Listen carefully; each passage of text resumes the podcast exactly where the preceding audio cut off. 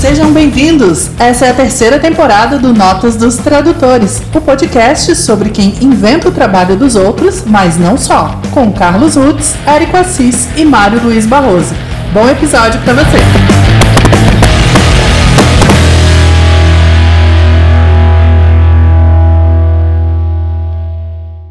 Olá, eu sou Carlos Rutz. Oi, eu sou o Érico Assis e você está ouvindo Notas dos Tradutores, um podcast sobre tradução, tradutores e traduzir. Hoje com um tradutor a menos, porque o Mário Barroso teve que fazer parte de uma reunião de pais e mestres no colégio de sua filha. Parece que ela estava soltando raios nas outras crianças. Não sabemos ainda detalhes de que poderes a Malu desenvolveu.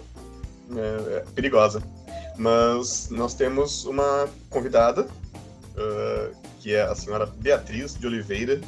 Tudo bom, Beatriz? Tudo bom, gente? Boa noite. Obrigada pelo convite. A gente que agradece. A gente que agradece e a Beatriz aceitou o convite de participar da nossa sessão com editores, né? Nossa série Editores. Vocês já devem ter ouvido os programas com o Carlos Medawar, com a Elisa Rosa, com a Sabrina de Donet. E a gente vai agora colocar as mesmas perguntas para Beatriz, que é editora de aquisições na editora Roku. Ela é formada em produção editorial pela UFRJ, ela trabalha há 10 anos no mercado editorial, como editora e preparadora de textos.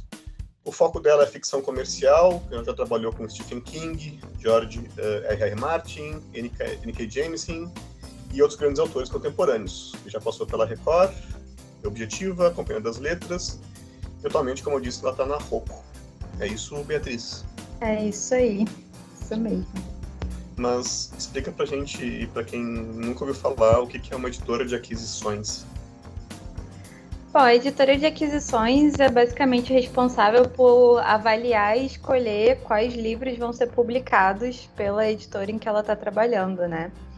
É, já era o que eu fazia no meu emprego anterior, na Suma, é, e aí agora estou fazendo a mesma coisa na Roku, que é montar o catálogo, basicamente, escolher o que, que a gente acha que tem em potencial de venda, o que, que combina com o catálogo da editora, o que, que pode ser interessante, avaliar é, as modas do mercado, de certa forma, né? O que, que pode ser interessante para publicação, seja porque a gente acha que vai vender muito, seja porque a gente acha que vai trazer prestígio para a editora, seja porque a gente acredita no projeto e aí dentro desse sistema de avaliações escolher o que, que a editora vai publicar, vai adquirir e publicar. Por isso que é editora de aquisição, né?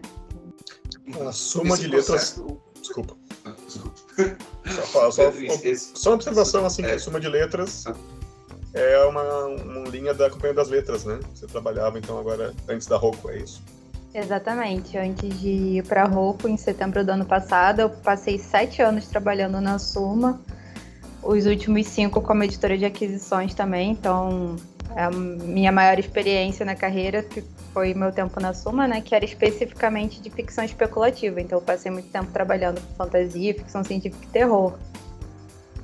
E, é, é, um, é o selo geek, digamos, da Companhia das Letras. Esse processo, Beatriz, ele é passivo, as, as, donas dos direitos originais procuram quem queira publicar no Brasil, ou vocês têm que investigar o que está saindo, quem é dono do que para publicar aqui? Uh, é uma mão de via dupla, não é passivo, mas ao mesmo tempo tem todo um sistema que funciona para trazer as informações para o editor também.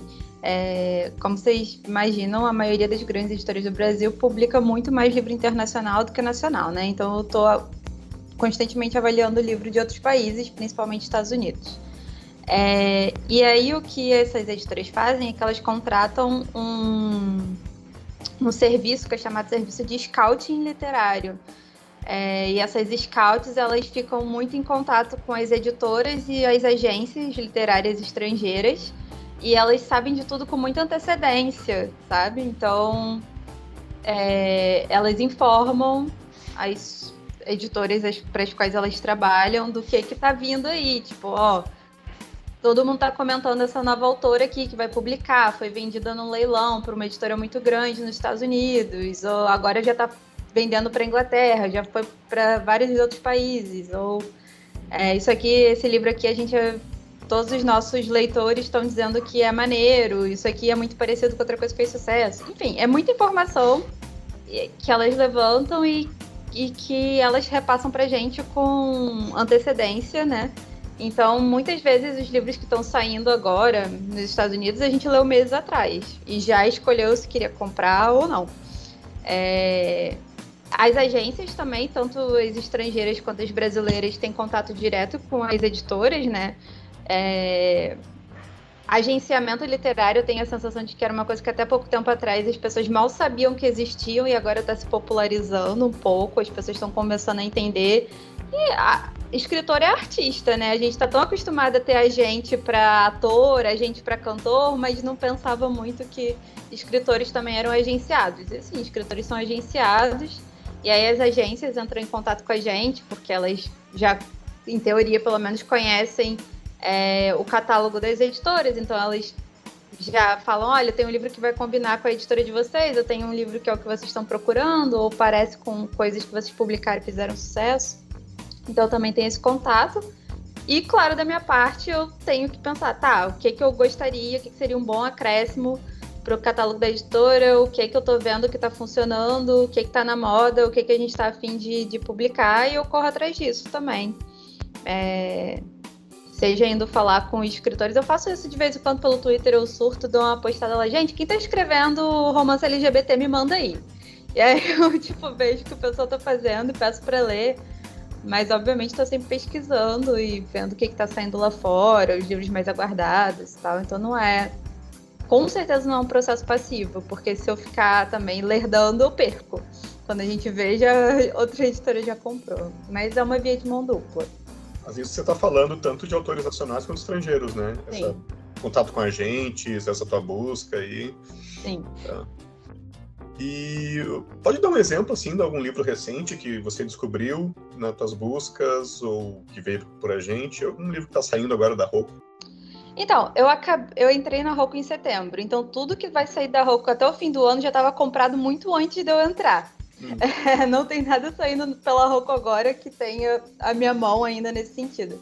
Mas no fim do ano vai sair o primeiro, o primeiríssimo livro que eu comprei assim que eu entrei para Roku, que é uma fantasia YA chamada Violet Made of Thorns.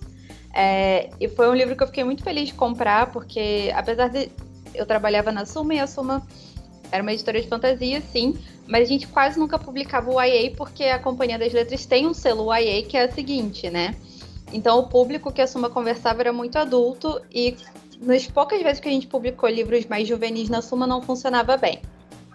É, então eu tinha certa limitação, digamos, do que eu podia comprar para Suma, o que funcionava, o que o público gostava e tal. E eu via que o YA tá, o YA está bombando, né? Fantasia, o YA tá bombando, é uma coisa que funciona muito bem, tem muita gente escrevendo. E esse foi um dos primeiros livros que eu avaliei quando eu entrei na Roku. É, eu já tinha visto chamadas para ele em algumas listas que eu estava acompanhando de livros mais aguardados de 2021.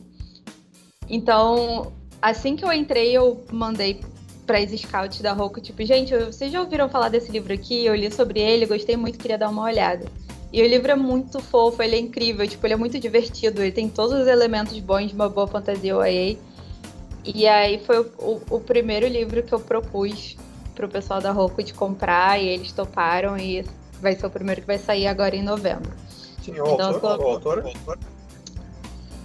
Dina Chan, eu acho. Gina, é, Chen, na verdade. Jaina Chen, né? Para falar em inglês o, o nome dela, acho que é, se pronuncia Jaina Chen. Uh, ela é uma autora de descendência asiática, e aí o livro também tem certas influências asiáticas, mas, é, cara, tem uns elementos muito clássicos, assim, da, de fantasia mais jovem, que eu acho que, espero eu, que funcionem bem aqui no Brasil. Então, tô na torcida. Eu sabia tanto desse mercado, cara, não, não conheço mesmo. Mas vamos para as perguntas aí. Carlão.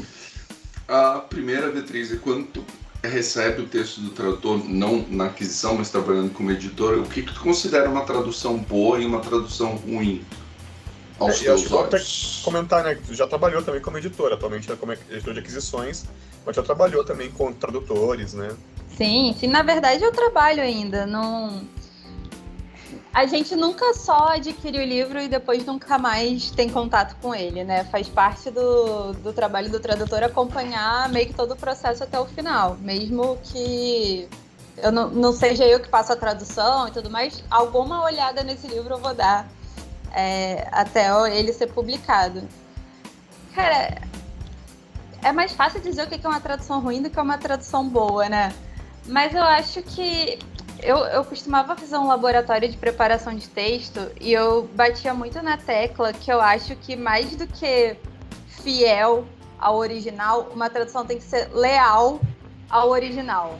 No sentido de que, obviamente, quase nunca a melhor escolha é traduzir o pé da letra, mas eu acho que você tem que saber o que o autor realmente disse, como ele se comunicou em inglês e tentar passar o mesmo feeling para tradução. É, e isso às vezes requer umas adaptações um pouco malucas e às vezes requer que o tradutor se insira um pouco na obra para dar uma explicação. É, desde exemplos muito básicos, às vezes no inglês está citando um chocolate que é super comum, sei lá, no Texas, mas que a gente nunca ouviu falar no Brasil. Então é papel do tradutor ou simplificar, em vez de botar a marca, botar só que é um chocolate, ou acrescentar uma pequena explicação de que aquilo é um chocolate para que o leitor brasileiro tenha tanta facilidade naquele trecho quanto o leitor estrangeiro. Tipo, eu tô dando um exemplo muito tosco, mas é isso que eu digo quando falo mais de ser leal à experiência da leitura, sabe, do que de ser fiel. Então, quando eu vejo que o, o tradutor se preocupou com isso, de tipo assim, pensar, eu quero que o leitor é, lendo isso aqui tem a mesma experiência ou tão próxima quanto possível que o leitor da língua original teve, para mim isso é uma boa tradução, basicamente. Legal. A gente começou essa conversa para a Beatriz participar aqui do, do, do, podcast quando a gente estava no Twitter e a, ela fez um tweet muito engraçado dizendo que pedindo os tradutores pararem de traduzir push na hora de uma cena de sexo como empurra, né? Dizendo que o homem empurra. Gente, pelo amor de Deus. É uma cena de sexo ou uma cena de parto? Para! Não, não, ninguém nunca falou. Não, tem gente para falar de tudo, não vou dizer isso. Mas assim, né? Pelo amor de Deus. Não, empurra não dá. uh, Beatriz, uh, nas tuas avaliações, assim, você lendo uma tradução, eu queria que tu citasse, assim, três coisas que você vê num tradutor ou numa tradução e pensa, eu quero sempre trabalhar com essa pessoa, quero sempre contratar essa pessoa para os trabalhos. Cara, primeira para mim, primeiríssima, e eu sei que isso não é prioridade para todo mundo, mas para mim é muito, é o tradutor ser pontual. Cara, eu levo muito a sério questão de prazo. É, e óbvio que eu sei que a vida acontece, tá? Não quero com isso dizer que eu sou maluca e que eu não, não sei disso. Mas, cara, eu fico tão pra morrer quando as pessoas não respeitam, tipo, um o trabalho do outro, sabe? E vocês trabalham com isso, vocês sabem que tradução não é uma coisa que a gente passa de uma semana. Você vai ficar no mínimo um mês ou mais traduzindo um livro. Então, existe muito espaço de tempo em que o tradutor sabe que ele não vai cumprir o prazo. Sabe? E aí eu acho que não conversar, não tentar negociar, não dar nenhuma explicação, aquele colaborador que apenas desaparece, cinco dias depois que o prazo já acabou, você tem que ir atrás dele para perguntar, fulano, o que, que aconteceu? E ele não tem nem metade do livro pronto, eu fico para morrer.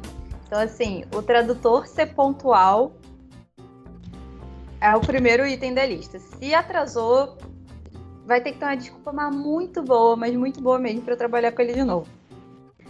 É... A segunda é isso que eu, que eu te disse, assim, ver que houve uma preocupação do tradutor que ele pensou o texto, né? Não só traduziu naquele automático que às vezes, às vezes a gente sabe que passa, mas você percebe quando é uma uma coisa que passou e quando é uma coisa que o tradutor já tá realmente robótico ali, ele só tá realmente passando do inglês para o português, não tá pensando o texto, não tá sentindo o texto, não tá nada. É... E outra coisa que às vezes eu, eu acho que parece muito básica, mas que na minha linha de trabalho eu tenho visto que não é, é a pessoa ser gente boa, sabia? Tipo assim, dá para conversar com ela, dá para ela é educada, ela faz questão do, do, do, trabalho no sentido de tipo assim, cara, que bom que a gente está trabalhando junto, eu estou, sabe, feliz pela oportunidade, eu te trato direito, eu sou simpática, eu não demoro mil anos para responder seus e-mails, eu te digo bom dia. Às vezes parece tão pouco, mas, cara, não é não. Eu acho que isso aí, na verdade, eu tô falando pra caramba, né? Mas. Tá ótimo, tá ótimo, que isso. É porque é uma coisa que eu falo sempre pro pessoal que fala que quer entrar no mercado. Eu dou o exemplo do tripé do New Gaiman. Não sei se vocês já ouviram esse discurso dele. Eu, já, eu tava né? lembrando dele disso agora. É, porque, cara, é, é imbatível. Ele acertou num nível, assim, pra quem não conhece, é uma, um discurso que o Neil Gaiman fez, né, sobre a vida de Frila. Ele estava falando, se eu não me engano, sobre a vida de jornalista Frila, mas acho que se aplicava a tudo que ele diz que a, a, as três características que um freela precisa ter, né, é ser pontual, ser gente boa e ser bom de trabalho. Então essas são as três características legais, mas que para conseguir serviço você só precisa ter duas delas, né? Se você for legal e trabalhar bem, as pessoas vão perdoar seu atraso, se elas não forem eu. Eu não sei. se você for pontual e gente boa, as pessoas vão perdoar se seu trabalho for meio mediano. Enfim, se você for gente boa e. Bom, acho que eu já falei essa. Enfim, vocês entenderam. Não, é, sim, sim. Aí se você for pontual e bom de trabalho, as pessoas vão perdoar que você seja meio babaca, tipo isso. E, e é, eu acho que é muito verdade, assim, né? Cada um vai ter sua prioridade, cada editor, ou enfim, vai ter a coisa que ele valoriza mais, mas acho que esses realmente, realmente são as três características mais importantes, assim, para trabalhar em colaboração. É, é, é, como a gente está ouvindo isso, né? E como falta o. O, o, o básico para mim é o, é o não suma. Né? eu falo isso, eu dou aula de tradução e eu falo isso para os alunos, né? A primeira coisa que você pode ter de diferencial por incrível que pareça, é, é. não desaparecer. É inacreditável, é inacreditável. Gente, se você senta numa mesa de bar com, com editores, assim, o quanto a gente já tomou de golpe, a gente conversa tanto, tipo assim, cara, fulano, eu ligava pra casa dele, ele mandava a mãe mentir que ele não tava, não sei o que, assim, gente que... é coisa de maluco, coisa de maluco, cara, tipo... Meu Deus. Bom, vocês estão ouvindo, gente, não é só a gente. São quatro editores já dizendo que não suma. Não, não suma. E eu me surpreendo com todos. Pois é. A, a, a, barra tá tão lá embaixo, né? Tipo assim, você não precisa fazer muito, não, pra se destacar. É... Beatriz, o que, que tu espera de alguém que quer entrar no mercado editorial como tradutor? O que, que ele precisa ter de conhecimento, de bagagem, comportamento profissional, né? O não sumir, tu já falou, mas de comportamento profissional para entrar no mercado, assim, como ele deve se apresentar?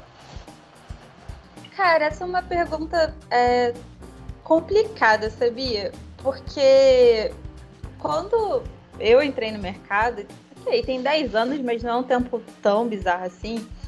É, eu via que a maioria dos tradutores tinha começado meio é, assim, como, trabalhado um tempo em editoras, pelo menos um pouquinho. É, feito bastante quando começou a vida de freela, tipo, feito revisão, depois ido para preparação, é, até virar tradutor. E esse, é, para mim, foi, foi o caminho que eu fiz também. Eu, na verdade, estou fazendo a minha primeiríssima tradução neste momento, mas não tenho, assim, ambição de virar tradutora nem nada.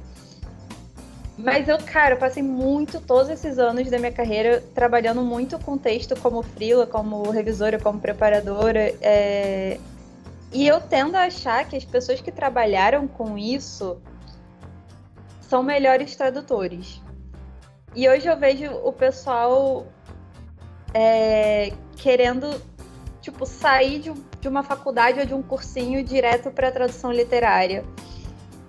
E para mim é difícil confiar, porque eu acho que texto é, ele é uma coisa muito plástica e você precisa se formar no texto. Tipo, ele exige uma formação, seja qualquer que seja a sua profissão dentro da cadeia, sabe? Seja você editor, tradutor, etc. E eu tenho a sensação de que as pessoas não, não acham isso, ou acham que livro basta você saber inglês, basta saber português, basta ter feito um cursinho de tradução de dois meses. E eu acho que o, o livro e o texto e a plasticidade que ele tem e a veia artística que ele tem é, exigem experiência e exigem que você vá aprendendo a lidar com ele. Então eu diria que para mim, tradutores precisam de, dessa experiência. Assim. Os tradutores que eu mais confio são os que eu sei que são bons preparadores, por exemplo.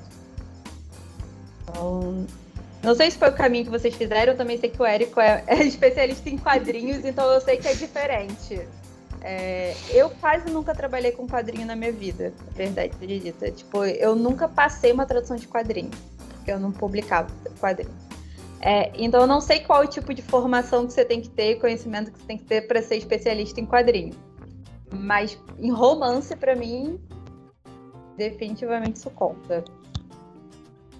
Eu achei, achei bem curiosa essa resposta. Eu, eu, concordo totalmente assim que a pessoa, para ser tradutora, ela precisa ter uma formação de texto antes. Sim. Sabe? Tem que saber escrever, em primeiro lugar. Sim, é, e ter passado por escrever, escrever profissionalmente, né? Não que tá lá escrevendo, escrevendo qualquer seu diário, né? Mas escreveu, vendeu seu texto de algum jeito, né? A minha formação de, de texto é como jornalista e como publicitário.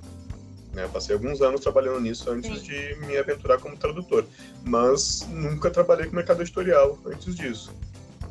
Uh, mas uh, eu achei bem interessante, assim, eu nunca passei por essa experiência de preparação, de, de revisão, nem como editor, nem nada, e às vezes sinto falta, sim, né, acho, acho interessante conhecer, né, quem sabe um dia ainda passo pelas experiências, mas não passei por elas antes de, de começar a traduzir. Sim. E eu conheço outros tradutores que não passaram também, mas como vocês estão perguntando especificamente a minha opinião. Claro, claro, claro, claro. Não, é, a gente está pegando opiniões várias aqui, eu acho, acho bem, bem, bem interessante mesmo saber dessa. Não, e eu digo mais, assim, eu, eu, como eu falei, eu boto até na, na minha MiniB que eu sou, tipo, tenho muita experiência como preparadora de texto. E eu fiz um curso anos atrás de tradução literária na PUC. E eu descobri que era melhor eu ficar preparadora mesmo, porque eu era muito ruim nisso. Tipo, eu não achei que eu fui bem nem um pouco naquele curso. A gente tinha que fazer uns exercícios de tradução e eu caía em muita armadilha que, como preparadora, eu, tipo, vejo os, os tradutores caindo. E eu acho que isso me ajudou a me dar um estalo também. São coisas diferentes, assim, são profissões totalmente diferentes. E você pode ser bom em um e não ser bom em outro. Então, acho que por isso também exige uma formação, um conhecimento, assim, uma evolução, digamos. Eu acho preparação tão difícil.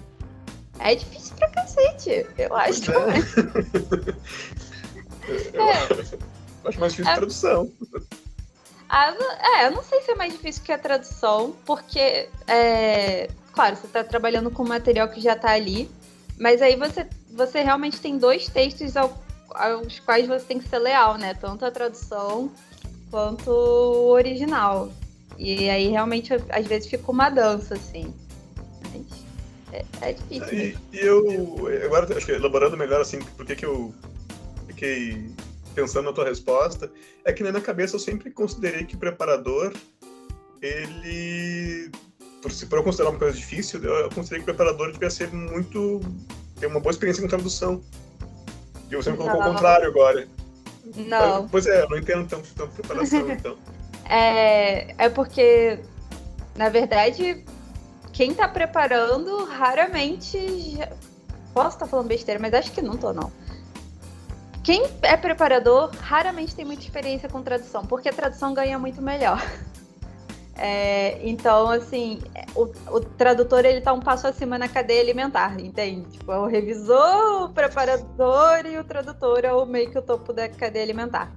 É, até de status, para ser totalmente sincera, tipo, o tradutor é visto como uma coisa mais tá mais elevada. O, tradu o nome do tradutor que tá ali na folha de rosto. O preparador às vezes não recebe nem crédito na, na folha de crédito, mas a gente tem experiência com tradução no sentido de ler muita tradução, né? Mas de fazer, não. Isso te garanto que não.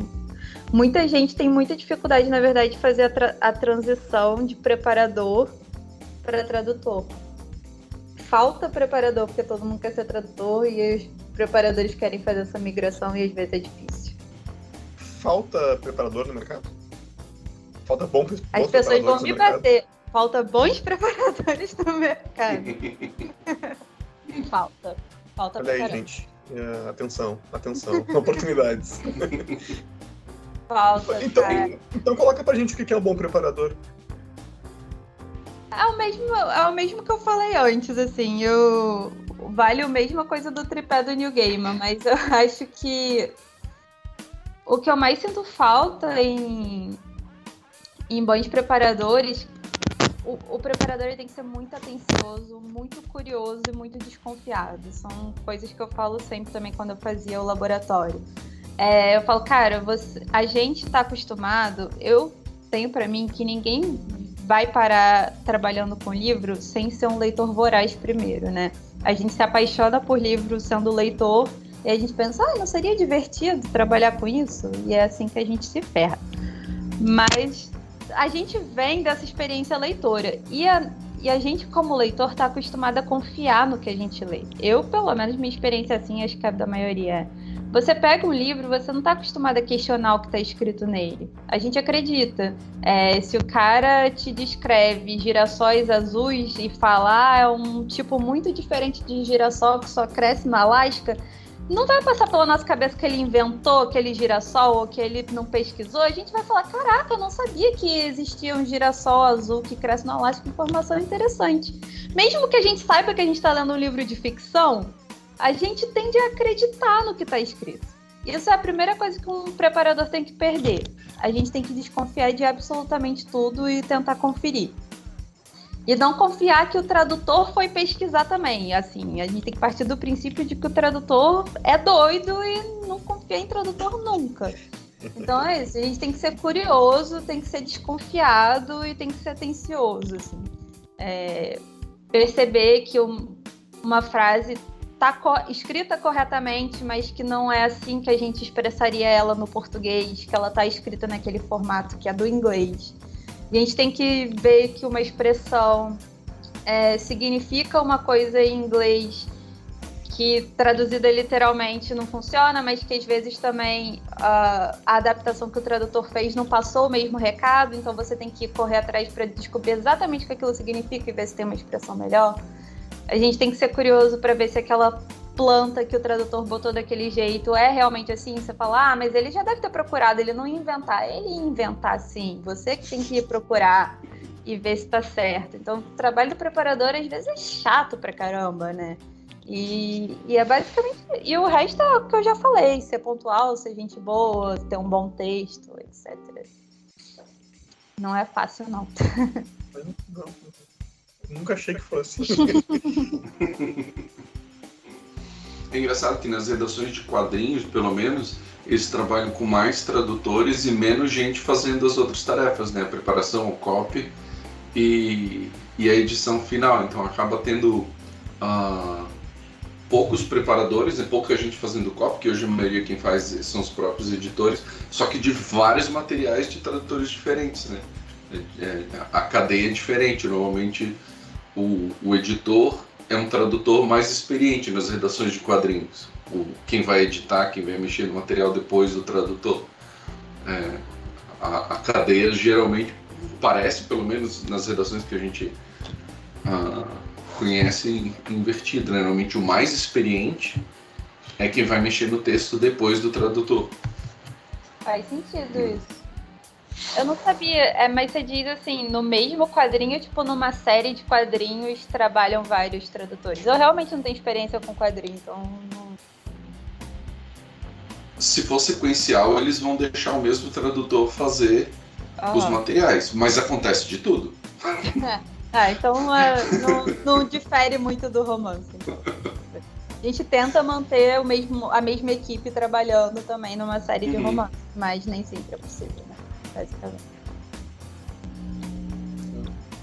Uh, Beatriz, você mencionou né, que você dava, eu até tinha notado aqui, tinha visto no teu LinkedIn, que você tinha oficinas nos laboratórios, de preparação de texto e de escrita. Você falou que não, não tem mais. É, não, o de escrita eu ainda faço com alguma frequência, tô inclusive finalizando uma turma agora. O de preparação já faz um, uns meses desde que eu fiz o último, talvez em seis meses, talvez um pouco mais. É... Disparadamente, eu acho que o, o de preparação é mais difícil para o pessoal que faz.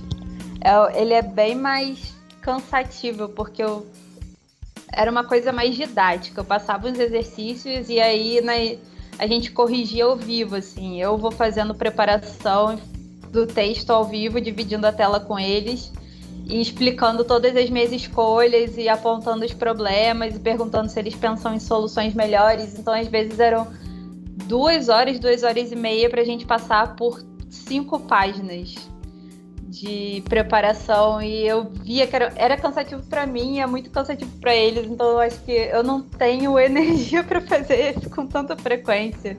É, e embora eu acho que abre o olho para algumas coisas, eu sei que é o tipo de trabalho que meio que só a prática ensina de verdade, sabe? Por isso que eu pensei nesse formato também, da gente fazer junto, fazer exercício, fazer junto, ver texto. Mas é cansativo, então não é que eu larguei o projeto, mas eu, eu faço com menos frequência. Mas como é que funciona? Você tem um, um site, você tem um contatos, como é que é para quem estiver interessado em fazer seus laboratórios? Na verdade é bem informal. Eu posto a respeito no Twitter quando eu vou abrir uma nova turma. Geralmente eu anuncio lá e não são turmas muito grandes, então eu falo, ah, quem está interessado me manda DM. No máximo eu peço para preencher um formulário online e aí depois eu mando o um e-mail e monto a turma assim. Não fiz nenhum site, nada profissional, pelo menos por enquanto. Quem sabe um plano para o futuro. E o público-alvo são autores brasileiros de ficção especulativa. É, pro de escrita, é, sim, são autores brasileiros. Pode ser, na verdade, qualquer gênero da ficção eu sempre deixo muito claro que eu não tenho muita experiência com não ficção e poesia e coisas do tipo, não tenho nenhuma mesmo. Mas para quem escreve ficção, já trabalhei com um pouco de tudo, romance, romance contemporâneo, eróticos, etc. Já trabalhei com, com tudo. Então, qualquer as pessoas escrevendo qualquer coisa do tipo, o laboratório de escrita eu acho que ajuda. E o de preparação de texto é mais para quem está querendo entrar no mercado, né? Assim, querendo começar a trabalhar como freela ou entender melhor o processo de preparação de um livro. É mais voltado para o trabalho é, de feitura de livros estrangeiros, digamos, né? Porque a preparação de texto é só do, do jeito que a gente aborda no laboratório é só para livros estrangeiros, então Uh, algum outro trabalho legal que você tenha feito recentemente? Não, eu acho que. Uh, eu não, não sei o quanto isso fica claro assim para quem está de fora. Eu sei que é uma coisa dada para quem é do mercado, mas o livro ele é um trabalho de equipe assim, muito muito grande, né? Muita gente pega no livro. As pessoas acho que às vezes não têm noção de que um livro até ele ser publicado, sem brincadeira, umas 10, 15 pessoas leram. É, e só mostra. E às vezes sai com problema, né? Muitas vezes sai com problema. E você vê como é uma coisa muito humana, bem ou mal, o texto, a leitura, a interpretação, etc, etc. E a, a tradução e o editor, e os preparadores, os revisores, etc., é todo mundo uma equipe muito colaborativa. E eu acho que isso não, não fica claro o suficiente. Eu acho legal que vocês estejam fazendo esse trabalho também para mostrar como a gente é uma equipe, né? Assim, eu no meu trabalho escolho, digamos, um livro que eu acho que vai ser legal para o público e depois faz parte do meu trabalho também pensar um tradutor que combine, que vá conseguir passar aquele livro para o português do modo mais competente possível, porque assim como você trabalha mais com quadrinho, tem gente que trabalha mais com fantasia, tem gente que trabalha mais com literário, etc. É, e eu fiquei aqui reclamando de tradutores que não são pontuais, mas também porque depois da tradução vai vir outra pessoa para mexer e é um esquema super que leva meses, etc. E eu acho acho bonito e acho maneiro que a gente explique isso por aí também, que fazer um livro é um processo de muitas mãos. E todo mundo mexe um pouquinho, né? E o que o tradutor faz também não é sagrado. É, e depois o. longe disso, né? Tipo, Bem longe, bem longe. Então, o que chega no final para o leitor é uma, é uma mistura da, da experiência e da opinião e da interpretação de muita gente. E eu acho que isso que o bonito também da coisa. Assim. A gente fez um, um programa sobre processo editorial lá no início do podcast, já faz três anos, Carlão. Né? E a gente dois, nunca retomou. Dois, tá? A gente nunca retoma esse assunto. Legal a, a Beatriz lembrar agora, né, que o livro que você vê ali com tradução, dois pontos, Carlos Rutz, a tradução ela foi feita por 10 pessoas. Sim, Começou com o Carlão. Tá? E a gente falou até no programa, né, que tradutor é uma pessoa, tradução é um processo. Tradução não é uma pessoa. É verdade. Né? Tradução, ela começa com o tradutor, passa pelo preparador, passa pelo revisor, passa pelo editor, passa por outras revisões, passa por diagramador, depois passa por mais revisão. E que mais, Beatriz? Você falou 10 a 15 pessoas, eu achei, nossa, tudo isso na roupa? Sim. Não, mas é por, tudo isso em quase qualquer lugar, porque, bom, começa eu li, avaliei, aí o tradutor leu, aí o preparador leu, aí voltou para a editora, aí alguém dentro da editora leu para liberar, aí foi para preparação, aí alguém volta da preparação, alguém vai liberar para revisão, aí o diagramador passa o olho, aí volta do revisor, alguém vai liberar as emendas. Cara, é muita gente que trabalha com isso, tipo, não é. Aí o marketing não gostou do título. tipo isso pessoal do marketing vai dar uma olhada, nem que seja para saber do que se trata. Então, tipo, muita gente, muita gente lê mesmo. Não, claro que nem todo mundo vai ler de cabo a rabo e dar pitaco no coisa inteira, mas assim, muita gente vai passar o olho e vai tomar decisões a respeito do que saiu naquele livro. Decisões de tradução, né? Sim, também. Uma só uma, uma anedota que me ocorreu sobre isso. Tipo, uma amiga minha conta que ela tinha uma chefe muito maluca e ela trabalhava na época numa editora de biologia ou algo assim, e essa chefe dela não lia o livro, mas gostava de dar. E aí ela estava fazendo um livro uma vez, a chefe dela foi, folheou, mexeu, e aí depois ela já desconfiada foi lá olhar o que, que a chefe mexeu. E a chefe tinha trocado uma única palavra no meio de uma página, assim, tava escrito secreta, e a chefe riscou e botou oculta. Mas a frase era a célula secreta o hormônio tal. tipo. A mulher não tinha nem lido, mas eu foi lá dar o saco dela. Então, assim, às vezes a gente não tem. Às vezes vem uma pessoa assim no final do livro e já estraga aí o que muita gente pensou. Mas quando eu quis dizer que muita gente lê, que muita gente lê e faz escolhas. Às vezes algumas não tão boas, mas muita gente tem acesso ao livro. Muito legal, muito legal a historinha. um, Beatriz, pode deixar teus contatos, teu Twitter, outras redes que você usa? Eu realmente só uso o Twitter. Eu até tenho um Instagram, mas assim, nem adianta me seguir, a não ser que vocês gostem muito dos meus gatos, porque eles fazem muitas aparições lá. Mas para quem tiver interesse, pode me seguir no Twitter, é Bia Oliveira. É... Lá eu falo bastante de livro, falo bastante sobre a vida de editora, também falo muito dos meus gatos e outros assuntos do tipo, mas meus projetos, minhas ideias e, e as minhas, enfim, melhores ideias e piores ideias estão lá no Twitter. Então, quem quiser acompanhar coisas do tipo, pode me seguir lá. Como traduzir cena de sexo, né? Também muito importante essa.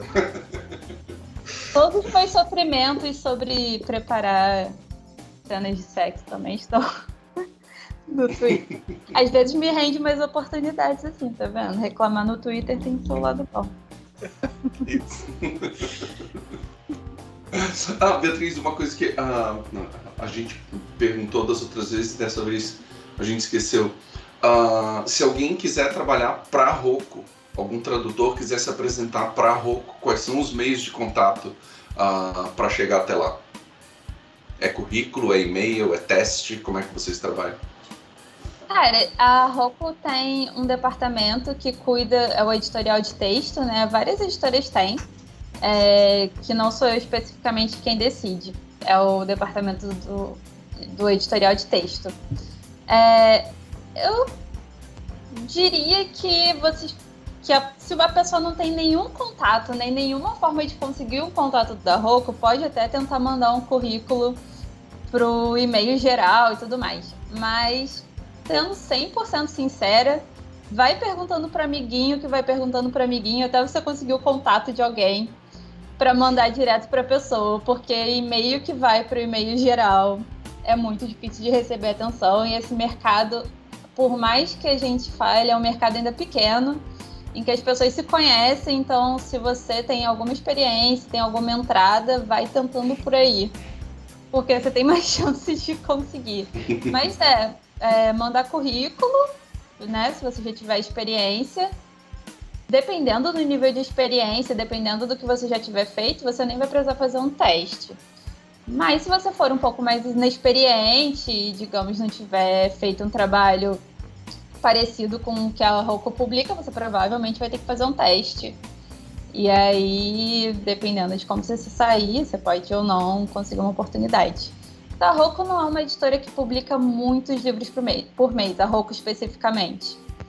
Então eu sei que é o fluxo para tradutores novos é menor, né? Uma editora que publica muito tem mais demanda de tradutores. Uma editora que publica menos costuma ficar com aqueles que ela já confia. Então eu não tenho noção do qual é o nível de entrada para novos tradutores que tem na Roku, mas a minha dica ficaria seria essa aí. Ótimo. Carlão, para onde você vai? Eu vou para Central City. Beatriz, para onde você está indo? Eu tô indo para uma ilhazinha no Canadá. Tem, tem sexo lá? Graças a Deus, não. Não, não. Só tem meninas fofinhas e adolescentes se amando pela primeira vez. Platonicamente, a maior parte do tempo. Eu não sei pra onde é que eu tô indo. Eu acho que eu tô indo pra. É Nova York, Nova York. E é isso. Boa viagem pra gente. É, Carlão? é isso, gente. Obrigado, Beatriz, por ter vindo. Ah, obrigada Ah. a vocês. Érico vai deixar as redes aí. Bom, você acompanha o nossos tradutores no, no Anchor e em qualquer outro lugar que você escuta os podcasts. Tem lá todos os nossos episódios, né? Nós estamos no- já no nono da terceira temporada. Tem aí quase 300 episódios já, né, Carlão? Não, mas a gente tem os 50. E é isso. Até o próximo. Obrigado por ter- terem ouvido esse. E muito obrigado a Beatriz por participar da nossa série Editores. Obrigada a vocês, gente. Um abraço e contem sempre. Valeu! Valeu, Beatriz. Até mais. É, tchau, tchau. Esse foi mais um episódio do Notas dos Tradutores. Acompanhe nossas redes para mais informações: Twitter, Instagram e Facebook, além do seu agregador de podcasts preferido. Obrigada por nos acompanhar. Valeu!